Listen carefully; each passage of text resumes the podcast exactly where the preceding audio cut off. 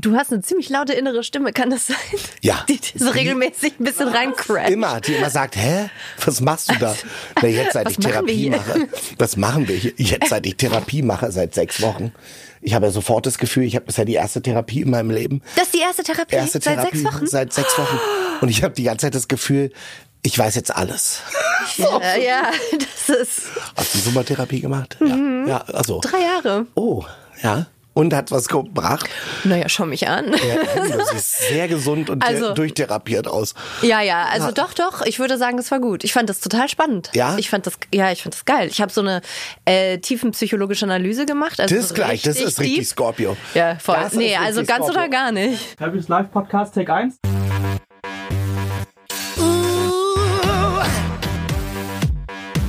My Fabulous Life.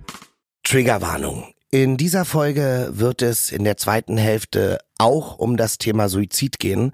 In der Caption findet ihr die genaue Zeitangabe und auch Stellen, an die ihr euch wenden könnt, wenn euch das Thema betrifft. Hallo bei My Fabulous Life. Ich freue mich sehr, heute mit Isabel Hummel zu quatschen. Wir sind schon in bester Redelaune und haben es uns schön auf dem Podcast-Sofa gemütlich gemacht. Ist doch gut, Oh, ne? schau uns an, wie wir auch, sitzen. oder ist doch gleich so ein privates und intimes äh, Setting hier. Da muss, muss ich nur wieder aufpassen, dass ich nicht zu sehr aus dem Nähkästchen plaudere. Meine Mutter sagt die ganze Zeit immer, als ich ihr gesagt habe, ich habe jetzt einen Podcast, sagt sie immer, aber red da jetzt nicht so viel Privates. Ich immer, ups, Upsi. it's already too late. Ja, nee, also ich finde so, das Setting ist entscheidend. Aber wenn irgendwas nach so richtig nach außen, dann geht das keinem was an. Nee, finde ich auch. Ich finde auch, das gibt so ein paar Sachen, die kann man für sich äh, behalten Ja. und, und äh, auch für sich schützen. Ja, total. Aber andererseits leben wir ja so im Außen, wir da, hier. Ja, du so. schon sehr. So ein paar Sachen will man eigentlich nicht erzählen. Und dann Nee. erzählt man sie doch, weil sie aber passen. Auch in Interviews oder so. Absolut. Ich finde auch. Also man pickt sich dann so die Momente, wo man dann was Ja. einschmeißt und sagt, Muss oh jetzt Ja. sprinkle ich hier mal. Und das bringt auch den anderen was. Also Ja. das ist jetzt nicht einfach nur so äh, Sprechdurchfall, sondern das ist irgendwie, das kommt auch, das könnte den anderen was, anderen was bringen. Aber meine Mutter hat immer gesagt, das ist doch so privat. Weil interessiert doch niemanden, was wir machen, was deine Oma gemacht hat. Es ist doch so wurscht. Und ich sag, Entschuldigung, aber das ist ja auch das, was, was mich ausmacht oder wer ich bin. Ja, und andererseits muss man ja auch ganz ehrlich sein. Also ich finde, wenn man sich so anguckt, was Leute konsumieren, Ja. äh, egal auf welchem Medium, es geht doch Ja. nur die ganze Zeit darum, dass man mitbekommen will, was die Leute privat machen. Ja, oder? Das ist so, so. Früher gab's immer so Geheimnisse, auch bei so krassen Stars, immer so, man hat die immer nur aus der Ferne so fotografiert gesehen. Es gab so Paparazzi-Fotos, aber Ja. eigentlich gab's immer so krass gut gemachte Fotos und dann so die Hollywood-Stars und man hat mal irgendwas aus der Ferne erfahren oder die daten jetzt, die daten, die daten sich und so. Naja, aber ist ja schon interessant. Ich hoffe schon, dass ich heute ein bisschen was von dir erfahre. Du hast ja eine sehr, sehr interessante Lebensgeschichte und ich Ja. finde, die passt perfekt auf das Thema von diesem Podcast. My Fabulous Life. Also wo es ja wirklich um die Fabulous Moments im Live geht. Im Live. Im Live, und, dieses ähm, Live. Ja, Isabel Hummel. Wir haben uns kennengelernt auf einer Party Ja. und haben uns eigentlich seitdem auch noch nicht noch mal gesehen. Haben Nein. gesagt, nee, das zweite Treffen, es hat sofort gefunkt, wir fanden uns toll und haben gesagt, das zweite Treffen findet dann gleich in meinem Podcast statt. Siehst du, und soll ich dir was sagen, als hätte es so sein sollen? Als ich auf dieser Party war, habe ich dich quasi so ganz romantisch wie im Film auf der anderen Seite des Raumes gesehen. Da stand ich. Und hab noch gesagt, Outfit. mit ihm will ich reden. Ja. Mit ihm will ich heute Abend reden. Siehst du? Und dann schau. Und schau und uns an. Und jetzt sitzen wir und reden endlich mal. Da war es ja auch so laut Ja. und ich musste früh gehen, das weiß ich noch. Das stimmt. Aber ähm, ja, und dann habe ich natürlich gesagt, ja okay, wir treffen uns. Ich muss mich vorbereiten. Schick mir doch mal was zu deinem Leben. Ich weiß so ungefähr vielleicht, was du beruflich machst oder so. Aber ähm, außer dass ich sage, wir viben, äh, konnte ich halt irgendwie jetzt ja erstmal gar nicht so, ne? Und da hast du mir einen Lebenslauf geschickt und den fand ich sehr interessant. Hat obwohl wir was ganz anderes machen, dann doch irgendwie streckenweise hat es mich auch an meinen eigenen Lebenslauf erinnert und da möchte ich gerne heute mit dir so ein bisschen drüber reden. Ja. Möchtest du kurz äh, erzählen, ähm, was du so machst? Hm, Jetzt gerade? Jetzt Ja. gerade genau erstmal. Ich sitze auf dem Sofa. Nein, also ähm, ich, im Augenblick bin ich bei einem Berliner Startup, das sich Raus nennt.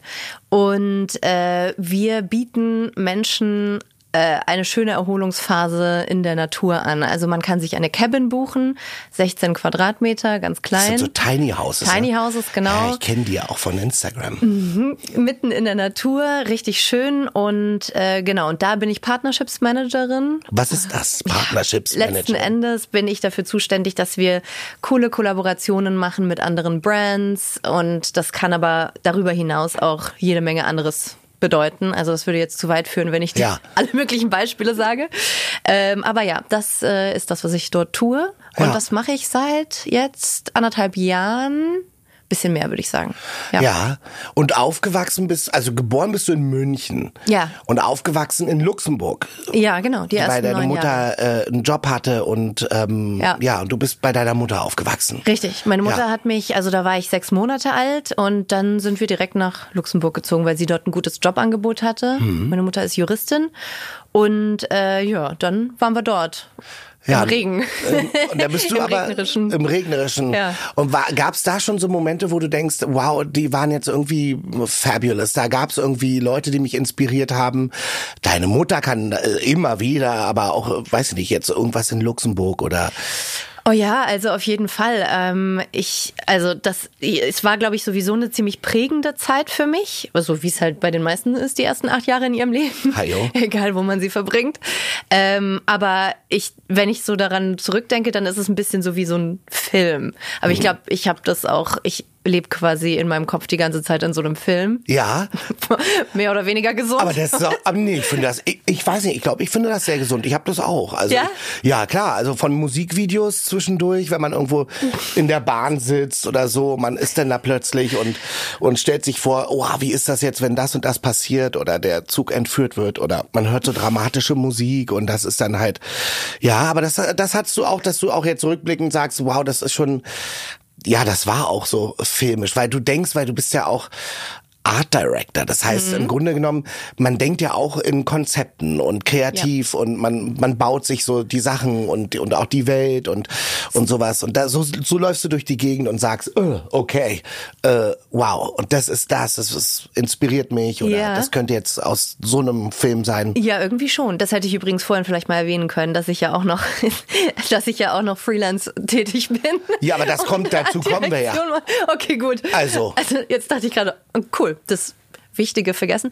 Egal. Ähm, ja, zurück, äh, zurück nach Luxemburg. Du hattest gefragt nach äh, besonderen prägenden Momenten oder Menschen. Und äh, zum einen, meine Großmutter hat eine Zeit lang dort mit uns gelebt, die eine sehr spezielle, extravagante Frau gewesen ist. Wie bei mir. Ja. Ja, auch bei, uns, ab- bei uns gibt auch eine sehr extravagante Frau, über die ich auch schon im Podcast geredet habe. Ah, siehst du? Lustig. Ja, also Ja. das finde ich prägt einen. Und dann hat meine Mutter sich befreundet mit einem äh, schwulen Paar und die waren zusammengenommen irgendwie bisschen auch wie mein Vaterersatz vor Ort. Und äh, ja, also der, der eine hat mir gezeigt, wie man Nägel lackiert sich vernünftig, wie man gut Französisch spricht, äh, wie man sich bei Tisch benimmt. Und der andere war so ein ganz verträumter, der mir, wenn ich krank war, stundenlang Geschichten vorgelesen hat und an meinem Bett saß und gespielt hat mit mir. Und das, die zwei waren auch irre wichtig für mich. Aber der Kontakt war dann irgendwie weg. Aber die haben dich auf jeden Fall geprägt. Aber als ihr dann weggezogen seid, wieder äh, ist es dann ab. Ja, das ist ein bisschen eine komische, spooky Story, weil der eine, der so verträumt war, der ist einfach von einem auf den anderen Tag verschwunden und wir wissen nicht wo. Also vielleicht weiß Okay. meine Mutter mehr, aber ich äh, habe das als Kind nicht so richtig. Mir wurde nur gesagt, jetzt ist er, also der ist weg. Und, Und heute sagen, äh, heute lösen sie es auch nicht auf und sagen, ja, äh, so wie bei dem Zigarettenholen gehen und äh, nicht so richtig. Also Ah, ich okay. bin mir nicht. Es gibt so ein paar so spooky, äh, ausgefranste Geschichten, Ja. bei denen ich leider nie so eine Closure hatte oder sowas. Okay. Und der andere, ähm, der ist leider krank geworden und der ist verstorben. Ähm, Ja. Aber wenn es sie noch gäbe, dann wären wir so. Na klar, auf jeden Fall, weil das waren auf jeden Fall prägende Menschen. Ich meine, ich finde es immer noch, ja, du hast ja gesagt, das Leben ist manchmal natürlich wie ein Film und das klingt jetzt auch wirklich so, äh, ja. Und dann, okay, wow, verschwunden. Ja, verschwunden. Also einfach Ja. von einem auf den anderen. Ich meine, die haben, glaube ich, gestritten, das Ah ja, weiß okay. ich schon. Oh, dann hat er einfach die Koffer gepackt und ist gegangen. Wahrscheinlich so ganz dramatischer Abgang. Aber die Version mit dem, äh, er ist verschwunden und keiner weiß wohin, finde ich natürlich immer sehr Glamourös. gut, weil es ist viel glamouröser und so wollen wir das so. Machen wir das in unserem Ja. Leben. Unser Leben ist glamorous, fabulous. Ich bin weg. Ich Ja. bin weg. Und ich sage nicht, wohin ich gehe. Ja. Ich verschwinde einfach. Ich gehe auch nicht. Ich bin einfach weg. oh, wie toll ist das, oder? Das ist geheimnisvoll. Ja. Das ist sehr geheimnisvoll, das mag ich. Und ähm, ja, dann seid ihr zurück nach München gezogen. München war aber jetzt nicht so deine nee, ist nicht meins. erfüllende Stadt. Ja, nee, überhaupt nicht. Also es ist auch, wenn man mich jetzt fragt, wo kommst du her, dann sage ich, ich will nicht drüber reden. Aber, So schlimm. Nee, ja, ich meine, München ist eine hübsche, schöne Stadt. Ja. Definitiv ein Ich bin da Besuch wert. gerne. Ja, Wenn ich genau. gleich in die Kamera gucke. Ich bin da gerne. Ich, ich nicht. ähm, äh, ja, es ist eine sehr schöne Stadt, finde ich auch. Äh, aber irgendwas an dieser Stadt äh, ist nicht, agreed nicht mit mir. Ja, weil du bist dann, dann zur Schule gegangen Ja. und so. Genau, du hast ja auch gesagt, Abitur hast du jetzt einfach, hast du so gemacht, aber Schule war jetzt nie so deine erfüllende. Überhaupt nicht. Ja. Nee, hab ja, ich das verstehe ich total. Hab mich auch null, also hätte ich mich mal angestrengt. Ja. Aber habe ich nicht. Ja, weil einfach, weil du dachtest, äh, nee, also, äh, aber so Social Life in, in High School, das war dann okay. Äh, geht so. Ich habe mich auch da relativ früh rausgenommen. Ich habe super früh, eigentlich glaube ich viel zu früh, angefangen zu arbeiten. Also nicht Mhm. für mein eigenes Empfinden. Für mich war es genau der richtige Zeitpunkt. Aber ich hatte sehr früh schon Nebenjobs Hm. und fand mich in dieser selbstständigen, äh, arbeitenden Rolle so viel cooler als so die ganzen Kids, die Ja, ja, in die Schule okay. gehen und ansonsten halt abhängen. Ah, lustig. Ja, weil ich hatte, habe auch während der Oberschulzeit dann schon angefangen zu drehen und dachte auch so, ja, nee, das will ich ja eh machen. Also für Ja. mich war das dann relativ früh klar, dass ich Schauspieler werden will. Und dann war ich da in so Theatergruppen, Musicalgruppen und habe dann äh, schon gedreht und habe dann schon gemerkt, nee, Schule läuft jetzt nur noch nebenbei. Bin auch zweimal sitzen geblieben. Ich einmal. Ja, in welcher Klasse? In der zehnten. Ah ja, Ja. ich achte und elfte. Ah ja. Und in der elften war es dann so katastrophal, dass wirklich alle gesagt haben, äh, nee, jetzt geh mal wirklich ab. Also Ah ja? ja, also da haben gesagt, du bist ja auch fast nicht mehr da und du bist 19, die anderen in der Klasse sind irgendwie 16. Oh Gott. Jetzt ist auch mal Ja. gut. Und da habe ich Äh. gesagt, ja, okay, dann sollte ich wohl besser abgehen und hab dann, hab's auch nicht bereut, hab dann aber Fachabitur gemacht. Okay. Ähm, habe ich auch mit Ach und Krach irgendwie da, weil der Lehrer hat dann zu mir gesagt, du, du musst dich jetzt anstrengen. Ich würde sagen, das ist fast schon ein fabulous äh, Live-Moment, weil der dann zu mir meinte, pass mal auf, ich hatte mal einen Schüler, der hat mich sehr an dich jetzt erinnert oder der, der hat mich gesiezt eigentlich und er hat gesagt, das war Johannes B. Kerner, der Moderator. Und ich so, ah, okay. Mein, der hat hier Fachabitur gemacht für Sozialwesen auf der äh, Anna Freud und er meinte, ja. Und dem habe ich das gleich gesagt. Habe gesagt, du musst öfter kommen, sonst kriegst du kein Abitur. Und habe ich gesagt, okay, dann ähm, komme ich jetzt öfter. Und habe dann das auch ein Dreivierteljahr durchgezogen bis zum Abitur. Hab aber trotzdem in jedem Fach irgendwie Notenabzüge bekommen, Punktabzüge und hab dann irgendwie mit Ach und Krach ein Fachabi gemacht von, ich weiß nicht, 3,7 oder 8 und alle waren aber happy, dass ich es überhaupt hatte. Ja, so war es bei mir auch. Das Problem Gott sei ist, Dank, sie hat's gemacht. Sie hat's gemacht. Ich habe es aber noch nicht mal bekommen, weil ich weiß noch, ich habe die Bücher nicht abgegeben. Ah, und deswegen habe ich äh, nur so, ein, so eine Art Urkunde bekommen. Und, äh, und ich habe gesagt, gib die Bücher ab und dann kriegst du auch dein richtiges Zeugnis. Hast du die Bücher noch? Ich, ja.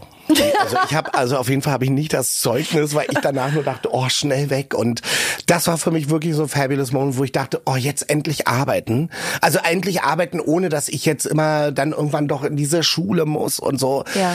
grausam, Äh, obwohl ich viele Leute hatte, mit denen ich mich super verstanden habe und mich das auch sozial sehr geprägt hat und ich habe bis heute noch Kontakt zu, also zwei meiner besten Freundinnen sind äh, Klassenkameradinnen von damals, die sind halt das ist schön. ja, das ist wirklich wie schön. Ja. Da bin ich sitzen geblieben das erste Mal, bin zu denen in die Klasse gekommen, da haben wir zusammen immer ein bisschen Unruhe gestiftet, waren ein bisschen laut und frech. Dann sind die beiden sitzen geblieben und dann, ja, bin ich äh, halt, die waren dann wieder in einer Klasse und dann bin ich ja nochmal sitzen geblieben und bin wieder zu denen in die Klasse gekommen. Perfekt, das habt ihr das gut war gemacht. Richtig gut, ja, darüber reden wir auch heute eigentlich bei jeder Geburtstagsparty. Ja, mein allerbester Freund, den kenne ich auch noch aus dem Schulbus. Ja? Also wir haben uns kennengelernt, da waren wir zehn und wir sind immer noch ein Herz und eine Seele. Also immer noch sehr verbunden, obwohl Ah. Ja. der schon sehr früh irgendwie ganz überall anders war. Und lebt er noch in München. Der lebt wieder in München Ja. und ist auch Viele so, gehen zurück. mittelfroh drüber. Also Ah, ja. er würde, glaube ich, sofort auch, er würde am liebsten nach New York. Ja, ja, klar. New York. Äh, ja, wird er auch noch schaffen, wenn er das jemals hören sollte, dass ich das gesagt habe.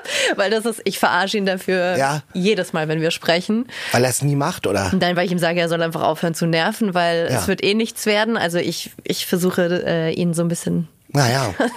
Ja, ja, klar. auf den Boden Das ist auch eine sehr nette Art natürlich dann auf Er den wird Boden es eh schaffen. Ja, Also ja, er klar. schafft immer alles, was er schaffen will. Ja. Skorpion auch. Skorpion, ja, Ja. siehst du? Ja. Ähm, ja, aber wie auch immer. Also auf jeden Fall, das ist der Running Gag. Weil Ja. er es einmal versucht hat und es hat nicht so geklappt, wie er sich das vorgestellt hat. Und seitdem muss ich ihn leider dafür verarschen. Das ist gut. Das wird ihn ja dann äh, Das pusht ihn, das triggern, macht ihn, pushen ja. und der wird es dann machen. Und würdest du jetzt sagen, also nach der Schulzeit dann, äh, äh, wie ging es dann weiter? Wir hangeln uns bei dir jetzt so ein bisschen durch die Geschichte, weil Okay. ich finde die wirklich interessant. Okay. Auch wie du dann in Berlin gelandet bist und was du dann und und das Soda und weiß ich was, das sind ja alles interessante Sachen.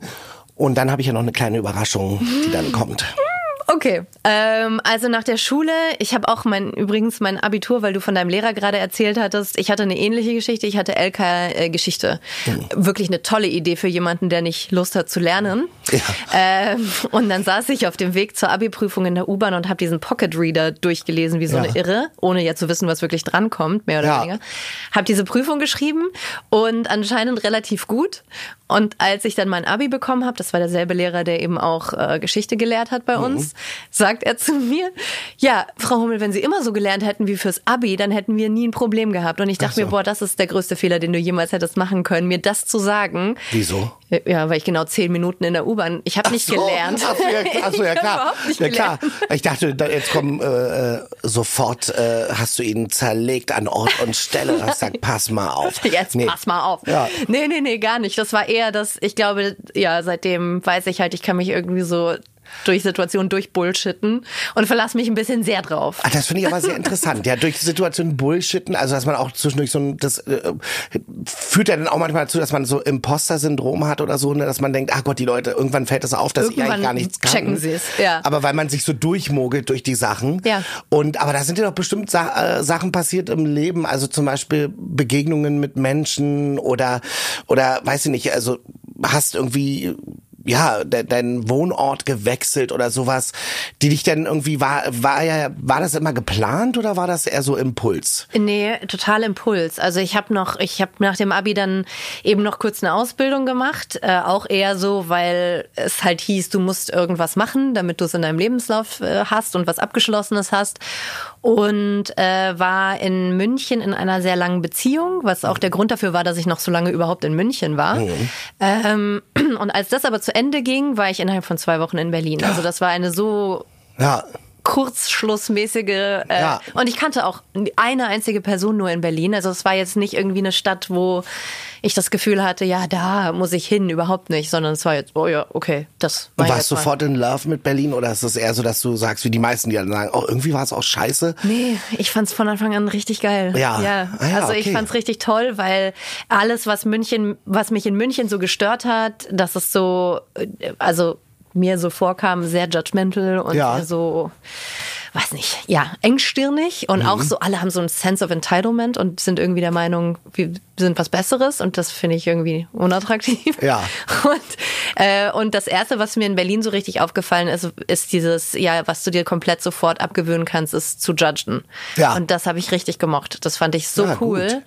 Weil und, man ja auch dann ja. über dich nicht judged oder so. Ja, ne? Richtig. Also halt- nicht, dass das jetzt mein Ja. größtes Problem wäre, Nee, nee. aber äh, aber trotzdem, ich finde das zusammen mit dem Alter, ich war 27, als ich hergekommen bin, was glaube ich n- gut ist, also nicht Ja. zu jung, äh, hat das äh, die komplette Freiheit gegeben, also zu diesem Menschen heranzuwachsen, der man halt jetzt so ist. Nicht, dass das jetzt irgendwie für immer bleibt, aber zumindest Ja. gewisse Dinge für sich dann so ganz in Ruhe entscheiden können, ohne dass jemand anderes da groß reinredet oder Mhm. einen beeinflusst. Das fand ich ganz schön hier. Und da hast du auch gleich Anschluss gefunden und hast, was hast du dann gemacht? War das, war das denn schon direkt Soda oder? Nee, Nee. nee. Ich habe erstmal, also ich, das, die Geschichte war, dass ich ähm, sehr spontan mich entschieden habe, zwei Tage nach der Trennung oder so, okay, ich setze mich in den Zug, ich fahre nach Berlin, habe im Zug auf Immobilien Scout auf dieser schrottigen App meine Wohnung gefunden. Wow. Bin also vom Bahnhof, also habe direkt dort angerufen, durfte sie mir anschauen, bin vom Bahnhof direkt dahin, habe die Wohnung gesehen, gesagt, ja okay, nehme ich, habe sie sofort bekommen, ist mir ein Rätsel wie bis heute, aber ich Ja. habe sie sofort bekommen. Und dann hatte ich tatsächlich auch noch äh, über über Bekannte ein Vorstellungsgespräch. Kann ich sagen, wo, weil das äh, jemand ist, den man auch kennt. Ich saß mit einem Menschen drei Stunden lang zusammen und hab, äh, während er Kette geraucht hat und haben uns unterhalten und er hat mir die Hand gegeben und gesagt, ja super, er freut sich, in zwei Wochen geht's los und ich hätte den Job. Ähm, Also unter dieser Prämisse bin ich hergekommen und als ich dann aber ankam und mich gemeldet habe, hat er mich geghostet. Und als ich dann irgendwann mal bei ihm im äh, Büro zwei sehr bedröppelten Menschen gegenüber saß, sagten die mir, ja, sorry, aber wir wissen gar nicht, was er dir da versprochen hat, weil die Position gibt's gar nicht so wirklich bei uns und wir müssen dir leider sagen, da wird Okay. raus. Genau, und ich war auch so, hm, okay. Oh Gott. Und dann war ich, weiß noch, hab ich meine Mutter angerufen, als ich draußen auf der Straße stand, habe ihr das erzählt, sie sofort Panik, meine Mutter Ja. sofort Panik, natürlich. Ich so, nee, Komm nee, zurück. entspann dich, ich gehe jetzt hier einmal um Block und dann habe ich einen Job. Ja. Weil ich wusste, ich habe sehr viel Retail gemacht in meinem Leben Ja. und das kannst du ja immer irgendwie machen. Na klar. Dann habe ich kurz, äh, tatsächlich bin ich um den Block gelaufen und bin in so einen Laden reingesteuert und habe dort einen Job bekommen. Den habe ich aber dann nur, weiß ich nicht, so ein paar Monate gemacht, zwei, drei Monate. Also Laden, so Geschäft. Also Ja, genau, so eine Boutique. oder- Ja. Genau, in Mitte. Ah, ja. Eine Boutique in Mitte. Eine Boutique in Mitte, naja. was man halt so macht. Ja. Und dann äh, bin ich zu einer Headhunting-Agentur gekommen, auch eher schräg und das habe ich dann ein Jahr lang gemacht. Was sind da so die Aufgaben äh, bei Headhunting? Du bist sehr professionell. Wieso? Ach, du bist professionell. Ich dachte Ja. jetzt, ich bin professionell. Ich so was, ich bin Ja, du bist Wenn ich sowieso professionell gewesen wäre, hätte ich mir vorher äh, durchlesen, was ist denn das genau? Also ich war eigentlich, ja, mm, Personalberatung und Vermittlung. Ah, ja. Das ist Headhunting. Also Ja. du suchst einen Job Ah, ja, genau. in einem gewissen Gebiet, Ja. welches wir eventuell besetzen. Mhm. Und dann kommst du zu uns und wir lernen dich kennen und ich habe vielleicht einen Klienten im Kopf und weißt so, Mhm. ah, da könnte er passen. Und dann führen wir beide ein Interview und wenn ich dann immer noch der Meinung bist, dass du bin, dass du passt, schlage ich dich vor und Ja. dann kriegst du quasi über mich oder uns in dem Fall einen Job. also braucht man natürlich Menschenkenntnis Ja. und ähm, oder ein Gefühl für Menschen. Kenntnis bedeutet ja auch oft, dass man einfach viele Menschen kennengelernt hat, aber so ein Gefühl für Menschen und äh, dass man einschätzen kann, wo passen die hin und so. Hast du gedacht, du passt jetzt da jetzt erstmal hin oder? Ähm, also Spaß hat's mir irgendwie schon gemacht. Äh, Und ich glaube, ich habe total viel gelernt, was eben professionelles äh, Verhalten im Ja. Arbeitsleben angeht. Ähm, aber was nicht zu mir gepasst hat, war, äh, ich erinnere mich noch, unsere Chefin damals hat immer gesagt, persönlich, aber nicht privat. Und das ist nicht meine Art. Also man musste immer so ein bisschen Abstand zu den Menschen halten, mit denen man eben arbeitet. Und so bin ich nicht. Also Ja. ich bin halt sofort so, ja, erzähl, Ja. erzähl mir alles eben. und äh, so halt und will auch alles wissen und möchte eigentlich direkt gleich eine schöne Verbindung haben zu meinem Gegenüber und das war eigentlich der Fehl am Platz. Okay. Und deswegen würde ich jetzt nicht sagen, dass das jetzt die, Ja, dass ich nee, die das- perfekte Besetzung. Ich habe es glaube ich gar Das nicht war so eine Etappe, gemacht. die hast du für dein Leben ja vielleicht Genau. auch gebraucht. Ich sehe das dann Ja. immer so, sag, ah, die Erfahrung war dann irgendwie Genau. ganz geil. Ich habe mir da was mitgenommen, zum Beispiel, dass ich es nicht machen will. Das finde ich auch immer gut. ich wurde rausgeschmissen. Achso, du wurdest raus?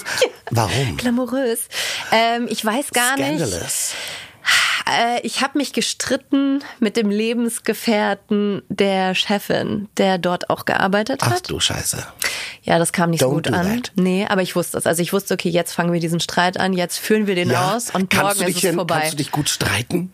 Meine Mutter würde sagen, ich bin die schlimmste Streiterin. Schlimm im Sinne von, weil du dich gar nicht streiten willst oder weil du dich auch gerne streitest? Also was sie mir vorwirft, ist, ich werde je, also je wütender und emotionaler sie wird, umso ruhiger werde ich und Mhm. Kälter. kalt. Ja, das findet sie ganz eklig. Und ich versuche eigentlich immer zu vermeiden zu streiten. Mhm. Und es gibt nur wenige Punkte, wo man mich so richtig aus der Reserve locken kann. Aber wenn irgendwann mal ein Punkt erreicht ist, dann dann ist es hässlich und das mag ich nicht. Aber äh, im Job auch oder eher so Nein, privat? im Job überhaupt Im nicht. Job überhaupt nicht, ne? Überhaupt Das wird nicht. dann komplett, ja. Nein, also im Job mache ich vielleicht mal irgendwie eine Ansage und Ja. äh, provoziere unter Umständen auch. Und das war Mhm. in dem, also das, man hätte sagen können, es war respektlos, wie ich da gesprochen habe. Ja, was denn zum Beispiel? Gib mir doch mal ein Ach, ich weiß gar nicht, ob ich so richtig. Äh, Nee, ob- vielleicht auch nicht. Also ich hab halt- Ich liebe das natürlich, ist natürlich juicy. ich habe irgendwas in die Richtung von, von wegen, ja, ich kann jetzt entweder meinen Job machen oder halt äh, sowas ganz was Bescheuertes, was du mir jetzt hier aufträgst, was uns nicht weiterbringt. Du kannst das es ist dir ja doch einfach eine aussuchen. harte Ansage. Gut, das ist vielleicht Ist jetzt nicht so bitchy, schlimm. Aber ist doch gut. Genau, es war bitchy. Naja, gut, was soll's. Manche Leute haben es aber auch verdient. Ja, bitch. Kannst du, ich meine, you're a Scorpio. Und Merkur ja auch Skorpion. Das heißt, Das wusste ich gar nicht. Wie die m, Kommunikation ist und deine, ähm, äh, wie sagt man, äh, deine Art zu denken, das Mindset und so, das ist dann auch Skorpion. Äh, Man sagt immer, das sind aber Leute, die eigentlich in Krisensituationen, also Skorpione an sich, sehr gut, äh, sehr gut sind, also sehr gut handeln können. Also eine meiner aller, allerbesten Freundinnen ist Skorpion und die ist ähm, äh, unter anderem Notfallärztin, also Oh. Rettungsärztin. Und die holt auch Leute aus U-Bahn her hervor, äh, also die unter der U-Bahn liegen und äh, also so und redet dann noch mit denen, wenn die ansprechbar sind und ist dabei ganz cool. Also Wow. auch so, die hat auch drei Kinder und die Mensch, das ist alles cool und so. Und ich merke immer, da habe ich immer so eine Hochachtung, wenn ich eine Krise kriege und ich neige dazu zu katastrophisieren. Also ich bin jemand, der eigentlich äh, ziemlich gechillt ist und in seiner Mitte ist, aber wenn irgendwas ist, dann wird's auch dramatisch. Also ich neige dann auch dazu, äh, all, ich bin dann so fatalistisch, sag ja, das ist halt so, da kommen wir jetzt halt, das ist halt, kann man auch nicht ändern, aber äh, ganz schlimm. Und da ist sie halt jemand, der, äh, der wirklich äh, dann ganz ruhig ist und in Krise sagt, nee, du machst jetzt das, du machst ja, handelt. Ich glaube, so bin ich auch eher. Ja, das finde ich gut. Also also ich finde ja, bei dir sind ja wirklich viele Sachen, wo ich glaube, das sind so äh, äh, ja fabulous Moments. Die waren die dir immer bewusst jedes Mal? Warst du jedes Mal, dass du gedacht hast, das war jetzt irgendwie geil oder eher nicht, weil du getrieben warst und denkst, auf zum nächsten Ding und jetzt gucken, was was, was machen wir oder was heißt auf zum nächsten Ding? Klingt immer so, als hätte man immer einen Plan. Manchmal hat man ja gar keinen Plan und gerät einfach in irgendwas Neues rein und merkt dann, oh, hier bin ich jetzt. Also was ich schon, ich, ich mag das, wenn es so aussieht, als äh, wäre jetzt die Situation richtig scheiße. Das mag ich, Mhm. weil ich dann irgendwie, also das ist wie so ein, so ein Konträr-Ding, was dann bei mir losgeht, wo ich mir denke, okay, und jetzt erst recht, jetzt watch me. Ja. Also es ist quasi so ein bisschen so, setze mich unter Druck und dann äh, fange ich, also dann werde ich... Das finde ich sehr sexy, weil das ist so empowernd. Das finde ich sehr, sehr gut. Und das mag ich auch. Also Ja. das ist, glaube ich, eher so ein, wie so eine Challenge. Ähm, und wenn man dann sagen kann, hey, das habe ich jetzt aber geschafft oder da habe ich mich jetzt irgendwie nicht unterkriegt oder was auch immer, also jetzt ohne das Ja. so pathetisch ausdrücken zu wollen. Ja, ja, aber du wenn man so dieses, Mo- diesen Moment hat von I did that, I did that. das liebe ich. Ja, und ich meine, das ist ja auch Thema von diesem Podcast so, dass man halt sagt, also was ich immer gesagt habe, ist, ich brauche, mein Leben lang haben mich immer so Geschichten inspiriert, wo ich gesagt habe, da haben Leute gesagt, I did that. Also so, also, du, ne? Ich habe mir selbst aufs Bein I did that tätowiert. Ja? ja. Siehst also du? da siehst du, was, was das für einen Stellenwert hat. Wow, das finde ich sehr, sehr gut. Ich überlege, ich habe doch, ähm, das, weil es einfach jetzt passt, ich habe doch, ich habe einen Astrologen an der Hand. Das ist der Thomas Schneider aus Köln. Ein Star-Astrologe. Und ich habe äh, gesagt, er soll mir zu jedem meiner GästInnen äh, ähm, anhand der Geburtsdaten, die ich mir vorher geben lasse, mal so ein kleines, so, so, so ein Blick auf deren Leben äh, grob in ein bis zwei Minuten ähm, schildern. Man, Spannend. Ja, man kann mal gucken. Also ich würde das, ich spiel's mal ab. Er hat Okay. mir eine Sprachnachricht geschickt, die ist zwei Minuten, eine Sekunde. Und ähm, ich finde, ehrlich gesagt, ja, ich spiel's mal ab und wir können zwischendurch, wenn du sagst, wow, dazu möchte ich unbedingt was sagen, halten wir an. Okay. Ich muss nur gucken, dass es nicht in doppelter Geschwindigkeit. Siehst du? Ja, das mache ich auch immer tolle Funktionen. Warte Ne? mal, warte mal. Das, ich, ich liebe ja Sprachnachrichten. Ich find- auch. Die, die eine Freundin von mir, die hat mir neulich eine äh, 29-minütige Sprachnachricht geschickt und ich geliebt. Die meisten finden es ganz Das schlimm. gewinnt alles. 29 Minuten. Ich finde 29 Minuten ganz toll. Okay, das ist toll. Das Äh, ist weil man irre. kann beim Abwaschen hören und sowas. Also Wie- beim Autofahren. Ich habe aber auch zwischendurch gedacht, jetzt ist sie verrückt. Aber es war so ein guter Redefluss. Also es war ein Podcast. Könnte man eigentlich als Folge hier mit reinnehmen. My Fabulous Life. du. Ich packe einfach ihr Privatleben aus. Eigentlich eine coole Idee. Da ist alles dabei. Das, da ist alles dabei. Die bringe ich nächstes Mal mit die Sprachnachricht. ich habe sie zwar schon hier, aber ich frage sie vorher vielleicht, sonst verklagt sie mich. Die ist ja auch Skorpion. Die ist das Die ist- klar. genau. Das war so klar. Eben, so jetzt. Okay. Thomas Schneider. Hallo du wunderbares Menschenkind. Hier ein paar fabulous Life Moments aus astrologischer Sicht. Schon zur Zeit deiner Geburt herrschte eine gewisse Sorge um den Zusammenhalt und den Fortbestand der Familien. Dadurch wurdest du schon im Unbewussten verunsichert und bist mit dem Gefühl aufgewachsen, seelisch nirgendwo richtig verankert zu sein. Zum Ausgleich hast du ein Abwehrverhalten entwickelt, das sich im Offenhalten von Möglichkeiten und im Bemühen, sich nicht zu identifizieren zeigt. So konnte das Gefühl entstehen, psychisch eher heimatlos zu sein. Ja, andererseits entwickelte sich dadurch eine ganz besondere Beobachtungsgabe und ein überragendes Urteilsvermögen. Zeitlich äh, kann ich sagen, nachdem sich mit 19 Jahren bei dir eine zunehmende Eigenständigkeit bemerkbar gemacht hatte, kam es mit 23 schon zu ersten Anerkennungen und auch zu Ansehen durch eigene Leistungen bei technischen oder vielleicht auch wissenschaftlichen Entwicklungen. Mit 24 kam es zu unklaren Wohnverhältnissen, mit 28 Jahren zu einem Prestigegewinn verbunden mit Umgruppierungen und mit 34 Jahren musstest du Abstriche von deinen Idealvorstellungen machen. Für das kommende Jahr sehe Willst du ich das hören, das kommende Jahr? Willst, willst du sowas hören oder nicht? Ach ja. Ah, ja. Ach ja, klar, warum nicht? Ja. Du hast gesagt, das ist positiv. Ich hab's ja schon gehört. Okay. Also ich hoffe. Doch, doch, doch. Gesagt nur, nein, nein, das ist. Okay, ja, ich hör's, ich hör's. Ich habe keine Angst. Für das kommende Jahr sehe ich in deinem Jahreshoroskop Rückenwind. Ja, ach, was sag ich? Rückensturm.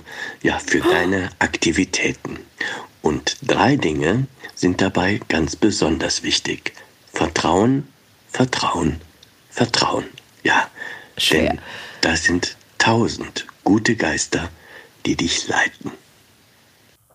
Naja. Ja, also dann, los geht's, Zeit wird's. Aber sa- sa- ja, ähm, wie, wie alt wirst du nächstes Jahr? 38. 38, Mhm. ja. Okay, aber das ist ähm, Zeit wird's, weil du das Gefühl hattest, du hast das ja auch alles, I did it.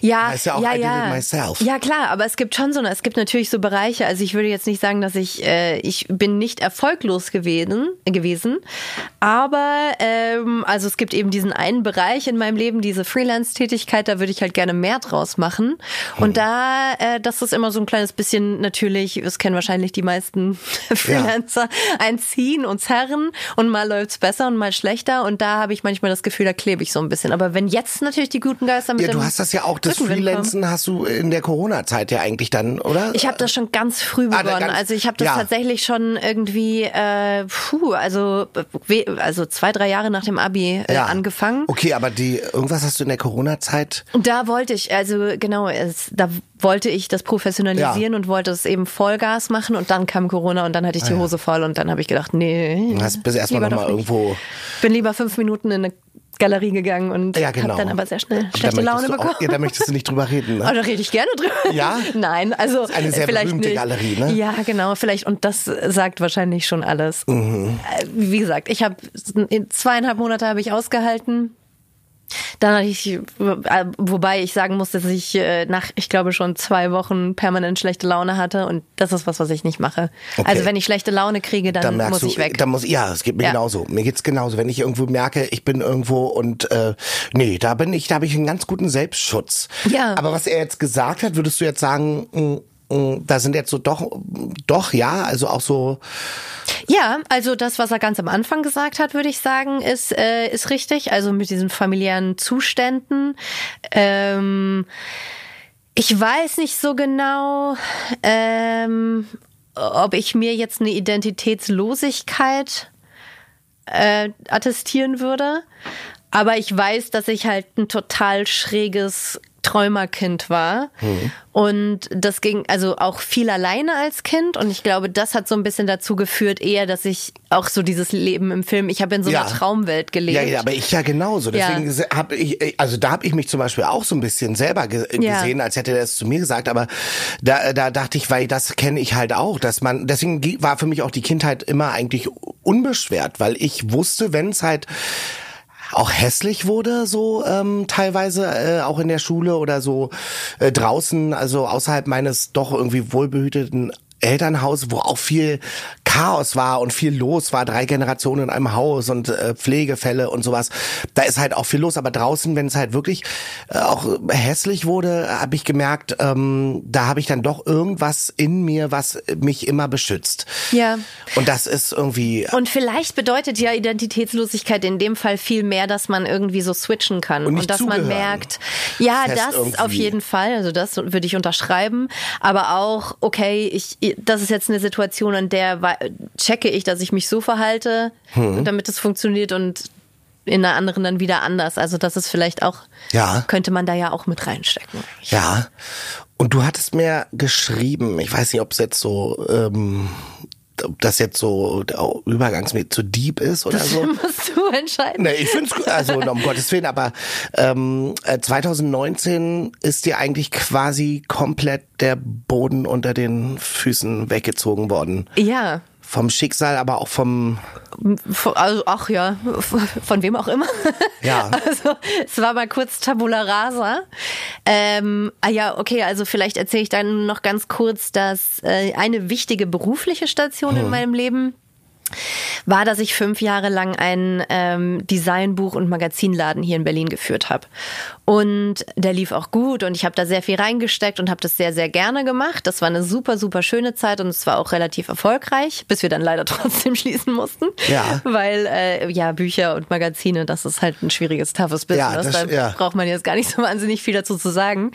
Ähm, aber das war die Situation, in der ich mich befunden habe beruflich.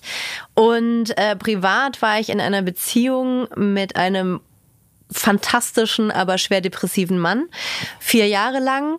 Und ich habe also ich habe quasi herausgefunden, mir wurde gesagt, dass wir den Laden schließen müssen und kurz darauf äh, hat er sich das Leben genommen und das heißt, innerhalb von wenigen Wochen saß ich so da und war so, okay, wait, what? Mhm. Also alles war weg, natürlich. Mhm. Und das haut auch einfach alles gut durcheinander. Also in allen Bereichen natürlich. Ja. Also das war, äh, als er gestorben ist, war das natürlich eine super intensive Zeit und man weiß auch irgendwie gar nicht so richtig, wo man so ist. Mhm. Mit dem Kopf, mit dem Herz überhaupt.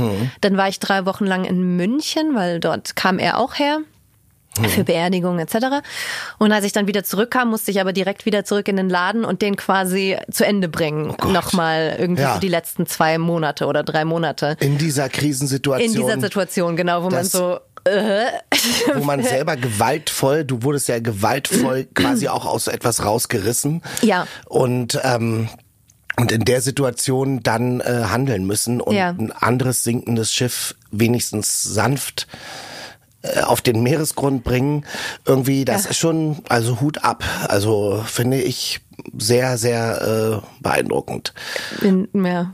Ja, aber also auch einfach, ähm, ja, also das ist so, ich habe das bei uns ähm, im Bekanntenkreis ist, ähm, hat sich auch gerade eine Person das Leben genommen und ähm, und ich weiß nicht, das war äh, ist natürlich äh, ein Schock.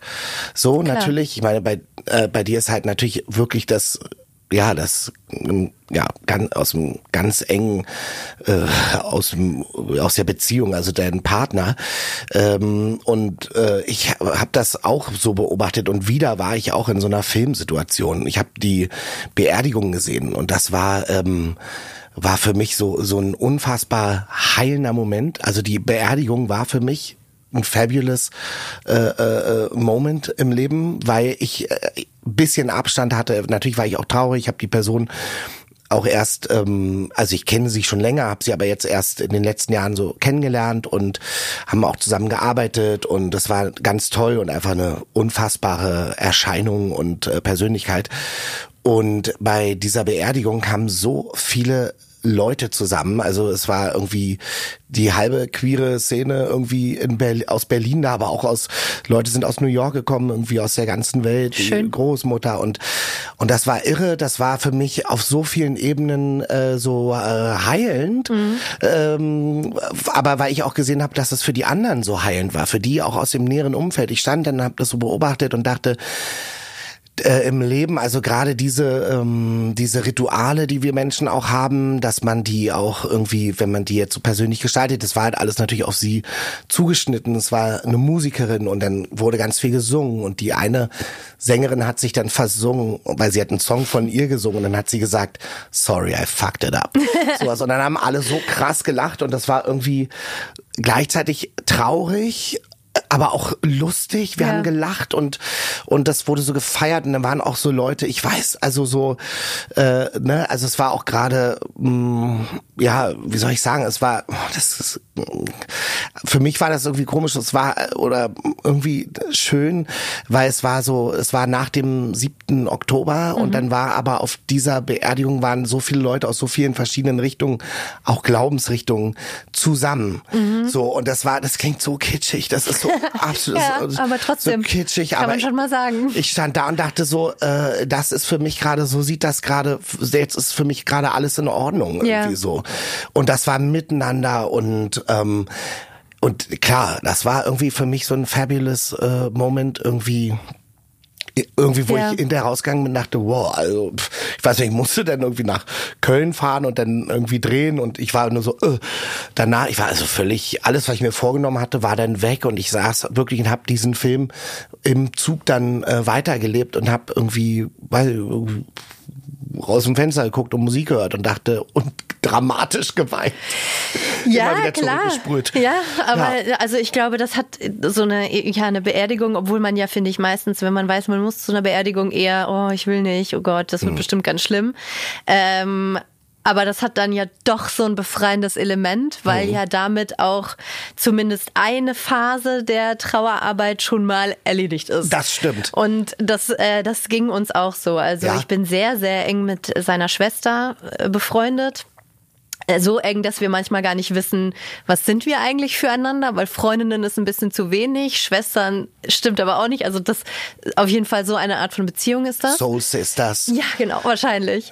Und, ähm, und wir haben das gemeinsam, also wir haben das mehr oder weniger alles zusammen organisiert, diese ganze Beerdigung. Und also wirklich von einem hysterischen Wutanfall, den ich beim Blumenmann hatte, bis hin zu, ich weiß nicht, tagelang nichts essen und dann aber endlich irgendwie einen riesen Berg Spätzle essen können zum ersten Mal. Ähm, und dann überlegen so, ja, wen will man da jetzt haben und wer wohl kommt und oh Gott, oh Gott. Und dann ist fast schon wieder Gossip-Müll, der Ja. dann da passiert ist. Und dann äh, nach dieser Beerdigung, das war in München in der Nähe vom, äh, vom Englischen Garten. Und äh, dann gab es natürlich diesen Leichenschmaus, auf den wir auch überhaupt keine Lust hatten, weil wir dann wussten, oh, dann müssen wir jetzt hier mit lauter Leuten reden und gar keinen Und essen. Bock. Ja, oh Gott, gar keinen Bock. Aber wir hatten, äh, wir hatten davor gesagt in der, in der Einladung, dass wir nicht möchten, dass die Leute in schwarz kommen, sondern bitte ganz bunt, Ja. Blumen, whatever. Also je fröhlicher, desto besser. Und wir hatten beide Blumenkleider an und sind dann nach diesem Leichenschmaus gemeinsam mit einer gemeinsamen guten Freundin noch in den englischen Garten. Und es war mitten im Sommer, es war so heiß, es war so heiß, dass wir danach, also wir Oh standen da Ja. an diesem Grab und ich habe nur so gemerkt, also das ist ein bisschen TMI, ich habe so geschwitzt, Ja. dass mir so hinten von der, weißt du, Liebe so, TMI. so am Ja. Bein der Schweiß, Der Schweiß. Ich dachte mir so, das ist so würdelos. Nein. Und wir waren alle so, also wirklich so am Ende, am Limit und verschwitzt. Und dann sind wir eben nach diesem Leichenschmaus in den englischen Garten und sind in unseren Kleidern in den Eisbach gestiegen Geil. und haben gebadet. Ja, das ist doch und toll. das würde ich mal sagen, gilt Das als ist- fabulous life moment. Ja, das ist geil. Und das Bild und auch wieder sehe ich so eine Filmszene mir. Wie Genau, alle so total. reinsteigen, das Kleid dann da Ja. so schwimmt. Ja, das ist toll. Ich musste auch gerade dran denken, bei der Beerdigung von meinem Opa war das auch so. Da waren auch alle äh, ähm, natürlich in dieser Kapelle und alle waren ganz traurig. Und dann gibt's ja hinterher diesen Gang, wo man nochmal, also er wurde verbrannt und als Urne, äh, in der Urne beigesetzt ähm, und dann schmeißt man irgendwie nochmal Erde irgendwie rein in dieses Urnenloch, Mhm. Grab. Und ich weiß noch, dass ich mit meiner Tante Heidi ähm, zu zweit, wir standen zu zweit an und haben bitterlich geweint und ähm, weil halt alle geweint haben und äh, das ist ja auch so schön ansteckend und auch so befreiend und man kann endlich weinen und Ja. wir haben so geweint und mir lief Rotz und Wasser und ich habe mich irgendwann umgedreht zu meiner Tante und meinte, hast du ein Nasentuch? Und dann meinte sie, äh, ja, hab ich, hier. Und dann gibt sie, ja, hab ich. Und dann gibt sie mir so ein Taschentuch und ich gucke das an, das ist völlig zerknüllt und äh, sieht halt schon sehr used aus. Dann meinte ich so, das ist benutzt. Und sie so, nee, das ist doch nicht benutzt, das gerade rausgeknüllt, das ist, ich schwitze. Dann hat es mir gegeben, dann hab ich's benutzt, habe reingeschnaubt, aber, aber gemerkt, es war schon benutzt. Klar. Na klar. Und da ich mich umgedreht meinte, ja, danke, aber es war schon benutzt. Und sie war halt, und ich weiß noch, dass wir da so da saßen und irgendwie dann wirklich dachten so, nee, nicht jetzt. Nicht jetzt. Aber wir haben wirklich einen hysterischen Lachkrampf bekommen auf dem Weg dahin und immer wieder angefangen zu heulen. Ich habe dann im Lachkrampf so getan, das mache ich immer, wenn es inappropriate ist und ich kriege einen Lachkrampf, tue ich immer so, als würde ich weinen. Also so, also wirklich die ganze Zeit immer. Ich stand da und habe mit meiner Oma, äh, mit meiner Oma, die war vorne im Rollstuhl und hat immer genickt und so bei allen, die da vorbeikamen und äh, ja, äh, meine Tante hat und ich, wir haben hysterisch gelacht, aber das war so toll. Das war, da reden wir beide heute noch drüber und sagen, wisst noch, wie wir damals gelacht haben bei der, den Ja. geht ja nicht. Aber doch, ich finde schon. Ja, ich finde Also ich auch. finde, da, wenn es einen So Ort deutsch gibt, wo auch wieder. alles raus soll, Ja, oder? dann ja wohl das. Ich meine, es gibt auch Beerdigungen, ich weiß nicht, wo das jetzt, in welchem Kulturkreis das ist, wo, wo so wahnsinnig viel geschrien, geschrien wird auch, weil du nicht weinen sollst oder sowas. Ich kann das verstehen. Eine Ja. äh, Bekannte hat auch er- erzählt, ihr Vater ist gestorben und sie hat eigentlich drei Tage durchgeschrien, weil es so spontan war. Der ist an einem Wespenstich gestorben, wusste nicht, dass er allergisch ist und lag da alleine zu Hause. Und sie meinte, es war der größte Schock und sie war schwanger, sie war hochschwanger. nein. Und um das Kind zu schützen, meinte sie, hatte, sie, hatte ich das Gefühl, muss ich schreien. Und habe eigentlich nur durchgeschrien und das irgendwie den ganzen Tag, die ganze Nacht. Und dann war hinterher auch gut. Ja. Ich sage, echt? Und meint sie, ja, ich habe einfach nicht mehr. Und das Kind war, kam dann einen Monat später oder so. Und das war irgendwie, ja, geschützt. Ähm, Ich kann das aber nachvollziehen. Also das auch. mit dem Brüllen und überhaupt Ja. äh, total. Kann ich brüllst verstehen. du gerne? Brüllst du schnell los? Oder Nein. Nicht schnell los, aber das würde ich jetzt auch gar nicht denken. Aber Nee, überhaupt nicht. Also ich kann, ich kann dann schon, aber das ist das, was ich vorhin meinte, da wird's, das ist so eine Seite von mir, die ich total hässlich finde. Ja. Wenn ich wirklich so über alle Maßen sauer bin, dann, äh, dann werde ich laut und hässlich. Aber das kommt sehr selten vor. Also das ist sehr, sehr lange her, dass das das letzte Mal passiert ist und Ja. gebrüllt. Äh, nur für mich alleine Ja. ins Kissen. ja, ja klar. Aber nicht jetzt Man irgendwie. will ja auch nicht sein, sein Ja. Gesicht verlieren vor anderen Leuten. Obwohl ich mich schon auch gut in Rage, also wenn ich mich sehr über irgendwas ärgere, aber dann wird es eher so was Theatralisches. Ja. Dann rede ich mich in Rage und bin dann fluche und werde Und so ein richtiger Prolet. Speech. Ach so, oder so, ja. Ja, ich bin nämlich Ja. eigentlich ein Prolet im Ja, Herzen. ich ja auch. Ja, ah, ja. Also auch, na ja, auf jeden Fall. Dabei sind, Und, sind äh, wir so elegant. Wir sind so elegant, wie wir hier auf der Couch sitzen und ähm, aber eigentlich, ich kriege auch schon Rückenschmerzen. Ich muss mich mal so hinsetzen. So ist besser. Ja, man muss- So ist gut zwischendurch. Ja, es knackt auch Ja, so laut, nicht, dass das Mikro das geknackt. einfängt. Aber ähm, ja, das sind auf jeden Fall, also klar, also dieser Einschnitt ist natürlich krass, ne? Also das ist so, ähm, also wie geht man damit um, ne? Und das ist dann, ähm, ich will jetzt auch nicht zu tief bohren, aber irgendwie, Boah. äh, ja, also so ähm, gab es hinterher einen Moment, wo du dachtest, krass, das habe ich jetzt gewuppt, aber eigentlich breche ich jetzt, also der war dann für dich ganz privat. Ähm, es ist irgendwie komisch, was einem durch den Kopf geht, wenn sowas passiert und wie man dann denkt, äh, finde ich. Äh, aber auch so, also vor allem so in Retrospektive. Ähm, ich glaube, ich habe relativ bald schon damals mit seiner Schwester darüber gesprochen und wir waren beide so, ja gut, was machen wir jetzt? Also so, wie, wie äh, Ja. geht man jetzt damit um? Und ähm, also von, wie gesagt, es gibt natürlich so Sachen, ich habe tatsächlich echt, ich glaube, eine volle Woche nicht essen können und habe nur geraucht und äh, getrunken. Ja. Und ähm, ihr ging es, glaube ich, ähnlich. Und sie hatte immer, ich, das werde ich auch nie vergessen, sie hat immer so eine kleine Creme dabei gehabt, weil sie so viel weinen musste, dass Ach sie so so. ein trockenes Gesicht bekommen Oh hat. ja. Und dann hat sie sich immer zwischendrin Ja. das Gesicht eincremen müssen. Ja, das- also man entwickelt so komische Rituale. Ich hatte dann so ein kleines, äh, so ein kleines Steinkäuzchen, das hatte ich ihm mal geschenkt. Das ist wie so ein Heilstein gewesen. Ähm, den hatte ich dann permanent in der Hand, musste den auch in der Hand haben, auch beim Schlafen. Also so ganz komische Sachen. Und aber gleichzeitig, jetzt mal abgesehen von diesen ganzen kleinen heimlichen, weirden Sachen, äh, ja, stellt man sich, find, oder fand ich irgendwann die Frage gut, wie gesagt, wie macht man jetzt weiter? Äh, und für mich war es so ein bisschen so, okay, will ich oder will ich halt nicht? Habe ich Bock auf Leben? Dann Wow. mache ich es besser. Ja. Dann sorge ich dafür, dass ich das irgendwie auch wieder schön hinkriege und wieder zu einem fröhlichen Punkt komme. Das ist dann ja quasi mir gegenüber die Schuld, die ich habe. Oder nicht Schuld, sondern Verantwortung. Ähm, oder will ich nicht, was auch total okay ist. Weil er wollte nicht. Ja. Und das ist fein. Das ist, also Ja, das klar. ist so, hätte ich wahrscheinlich, bevor mir das passiert ist, auch noch nicht gesprochen. Aber ich finde, dass man hat das Recht. Ähm, Natürlich. man darf das machen. Ja. Und ja, was auch immer man davon halten mag, aber es gehört einem und man hat es selber zu entscheiden. Aber das ist so, willst du oder willst du nicht? Ja. Und ich wollte halt. Ja. Seine Schwester will auch. Ja. Und, äh, und ich glaube, dann kann man, dann kann man, dann macht man einfach irgendwie so Sachen, ob das dann blind und ohne drüber nachzudenken. Aber ich kam zurück nach Berlin, ich habe mir sofort einen Therapeuten gesucht Mhm. und war da, habe sehr Glück gehabt, weil ich den von einer Freundin übernommen habe, äh, den sofort gemocht und ganz gut mit ihm klargekommen und zweimal die Woche dahin gerannt. Ja. Naja, proaktiv und- ja, genau, aber halt wie gesagt, Entscheidung getroffen und Entscheidung. gewusst, so, das Ja. mache ich jetzt und so kleine Sachen. Ich habe angefangen, äh, ganz viel zu schreiben. Also ich habe jeden Tag Tagebuch geschrieben. Und einfach so Dinge, so Rituale, die dir wieder sowas wie eine Stabilität geben, Mhm. auch wenn es nur so ganz mikroklein ist, bis du es nicht mehr brauchst. Und irgendwann komischerweise, wenn du anfängst, dann kannst du es dir überhaupt nicht vorstellen. Dann Mhm. ist alles so völlig sowieso unvorstellbar.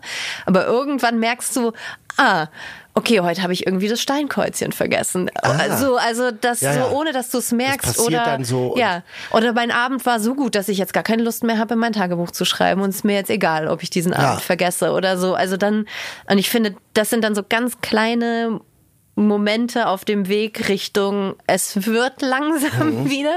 Und trotzdem dauert's ewig. Also ich, ich habe ich hab schon zu Zeiten gedacht, jetzt bin ich wieder hergestellt. Da war ich sicherlich noch nicht. Und das kann ich aber erst jetzt beurteilen. Jetzt ist Ja. es vier Jahre her. Okay. Also, Aber krass, weil das so ähm, bei äh, äh, mir gibt das sehr viel Mut, weil ich das total toll finde. Das finde ich, also es ist jetzt kein Geschleime, sondern ich finde es wirklich sehr bewundernswert, weil äh, ich mal mir natürlich in meinem, dass ich so kata ich katastrophisiere oder das äh, ist natürlich dann eine super Situation. ja, und ich mal mir dann immer so Sachen aus, also was passiert dann und wie, wa- was würde ich machen und dass du auch sagst, man trifft die Entscheidung, man, man wird dann proaktiv, also jetzt nicht nur bei so ganz dramatischen Sachen. Es gibt ja auch Situationen im Leben wie beim Job oder irgendwie sowas, dass du irgendwann, und das finde ich bei dir, das äh, höre ich jetzt die ganze Zeit raus, auch wenn du sagst, wenn du dich nicht wohlfühlst, du hast irgendwie so einen Instinkt. Ähm, und ich liebe das, wenn Menschen Instinkt haben, darauf hören und immer dieses berühmte, ich bin Bauchmensch und sowas alles. Das sage ich auch immer so. Das stimmt aber so. Also ich habe eine gute Intuition, das habe ich auch. Ist auch, äh, ist auch klar, so, so funktioniere ich auch als, als Schauspieler und so. Aber ich habe halt auch immer diesen Overthinking-Kopf, der immer zwischendurch dann mir da immer reinredet. Und ich, dann ist das manchmal so nicht im Gleichgewicht. Und ähm, dieses jetzt triff eine Entscheidung und gehe auch dann diesen Weg, äh, nehme ich mir auf jeden Fall richtig mit jetzt. Weil, also, also nee, wirklich, weil, weil ich darüber schon so lange nachdenke und immer denke, was ist denn das? Aber äh, weil ich auch manchmal zögere oder wenn dann irgendwas scheiße, irgendwas Schlechtes passiert, dann sitze ich da auch manchmal und denke, also entweder neige ich zur absoluten Verdrängung, sage, oh, ist egal. So, ich meine, das ist man gewohnt, auch so, wenn man eine Rolle nicht bekommt oder so, dann sagt man, ja gut, äh, mittlerweile sage ich, ist mir eigentlich egal. Egal wie für, wie hart ich jetzt dafür gekämpft habe beim Casting oder sowas, das gehört halt auch alles dazu. Aber dann ist das egal, dann kommt was nächstes. Aber daran konnte ich mich ja über die Jahre gewöhnen. Das war früher auch nicht so. Da bin ich dann weinend äh, ähm, also es war auch ein ganz fabulous Moment in meinem Life, mit meinem Life, in meinem Leben mit meinem Vater, der hat mich zu meinem allerersten Casting gefahren, da war ich elf, zwölf oder so. Und da haben die für eine RTL Comedy Serie, das war glaube ich die deutsche Version von Eine schrecklich nette Familie. Und da haben die so einen riesen Casting Aufruf gemacht. Und da hat mein Vater mich hingefahren, weil ich gesagt habe, ich will da unbedingt hin, das hat eine Klassenkameradin rausgesucht, meinte, Daniel, geh doch dahin, es stand in der Zeitung. Und ich wurde als eins von 400 oder 500 Kindern irgendwie da gecastet und musste stundenlang warten und bin dann endlich rangekommen, aufgestanden und habe auf einmal gemerkt, ich bin ja total schüchtern und traue mich gar nicht vor diesen Leuten zu reden und bin aufgestanden. und hab, Hallo, ich bin Daniel Zillmann aus Berlin, äh, elf oder zwölf Jahre alt. Äh, ja, ich will Schauspieler werden. Oh Gar kein Gott, Selbstbewusstsein. das kann ich so gut vorstellen. Ganz schlimm mit so Pausbacken und so einem Brandon Walsh Haarschnitt irgendwie vom Beverly Hills 90210. Ja, den hatte ich immer sehr geföhnt und so. Und äh, und da hatte die Casterin damals, die Kindercasterin gleich gesagt, du, sorry, äh, nee, dich dich suchen wir nicht. Bist irgendwie interessant, aber dich, dich suchen wir leider nicht. Und ja, äh, danke, dass du da warst. Und ich glaube, ich habe dann draußen noch ein Foto abgegeben und da habe ich schon gemerkt, oh, gleich geht's los. Oh nein. Und dann bin ich zu meinem Vater ins Auto gestiegen. Damals gab es ja noch keine Handys. Der hat da irgendwie stundenlang gewartet, weil er sagt, da bist du ja endlich. Und ich habe gleich gesagt, ich hab's nicht. Und habe so krass geweint. Und mein Vater hat immer so tolle Ratschläge im Leben gehabt, weil der so, ähm, der hat einfach Lebenserfahrungen und ist so schon auch so ein Kreuzberger Straßenkind äh, und hat dann immer zu mir gesagt, geht weiter, jetzt komm und kannst du weinen, aber der hat mich dann irgendwie aufgebaut und das war für mich ganz toll, weil ich natürlich war ich dann sauer auf ihn, so als Blitzableiter. Ähm, nicht, also nicht sauer auf ihn, aber er hat halt abbekommen und dann habe ich ähm, hinterher gedacht, das war eigentlich ganz toll von ihm, so dass er ähm, ja, dass er sein Kind so aufbauen konnte, weil Ja, total. es geht ja immer weiter. Ja, das tut's auch. Und ich glaube, man kann sich auch ruhig, also nicht als Kind, da ist man noch Mhm. nicht so weit, aber ich glaube, irgendwann, wenn man festgestellt hat, hey, eigentlich lebe ich wirklich ein ziemlich privilegiertes, cooles Leben. Ja. Ich habe ziemlich viel fucking Glück. Ja. Also mir geht's echt gut. Und dann so ein bisschen auch in so Situationen, was ist jetzt das Schlimmste, was passieren kann? Ja, was ist das Schlimmste, was genau, passieren also jetzt kann? mal ganz ernst, Ja. was ist das Schlimmste, was jetzt hier passieren Ja. kann? So. Was? Oder? Das hat man- ja. Und dann, glaube ich, also wenn man das so ein ganz kleines bisschen verinnerlicht, dann kriegt man so eine Gelassenheit. Und gleichzeitig, ähm, wie man so das Leben versteht. Und für mich, äh, ich will halt unbedingt so ganz krass leben. Mhm. Weiß jetzt nicht, ob ich es tue, aber zumindest insofern, dass ich sage, ich will, ich liebe halt alles, was so krass, so krasse Gefühle. Ja. Ich will krasse Gefühle. Ich will aber, Ja. das bedeutet nicht nur krass glücklich, sondern das bedeutet, auch krass traurig, Ja. krass wütend, krass alles. So, Und ich will alles das alles zulassen. gefühlt haben, Ja. ja. Und will halt dann irgendwann mal liegen auf dem Sterbebett, ob es jetzt übermorgen oder in vielen Jahren ist und sagen können, ja okay, war krass, war krass, vielen. Dank. Äh, äh, ich habe jetzt nicht, jetzt bin ich friedlich so. Und dann ist es, dann ist es wieder ganz schön, weil selbst wenn man dann super sad ist oder man einen richtig beschissenen Tag, dann kann man das verbuchen unter, okay, war krass, scheiße. Ja. Und das gehört ja dazu. Und es fällt einem dann natürlich auch leichter, Dinge dann zu akzeptieren oder zu sagen, wenn ich sie nicht akzeptiere, dann ändere ich oder oder ich fühle halt, also ich, ich lasse Gefühle zu, auch wenn sie unangenehm sind und sowas. Ja. Das, also ja, das ist ähm, ja ist toll. Ich finde eigentlich auch ein tolles Schlusswort, oder? Das war ganz toll. Das kann man eigentlich genauso stehen lassen. Okay. Isabel, Dankeschön. Vielen Dank. Danke, dass du da warst. Danke dir, dass ich da sein durfte. Es hat mir richtig viel Spaß gemacht. Ja, sehr schön. Ich würde sagen, lass es uns nochmal Ja, machen. wir machen es doch mal in Season 2. Okay. Da brauche ich wieder neue Ratschläge dann von dir. My Fabulous Life ist eine Produktion des Sony Music Podcast Networks und den Circus Studios Berlin. Idee und Redaktion von Julia Senkbeil, Sandra Pfeiffer und mir, Daniel Zillmann.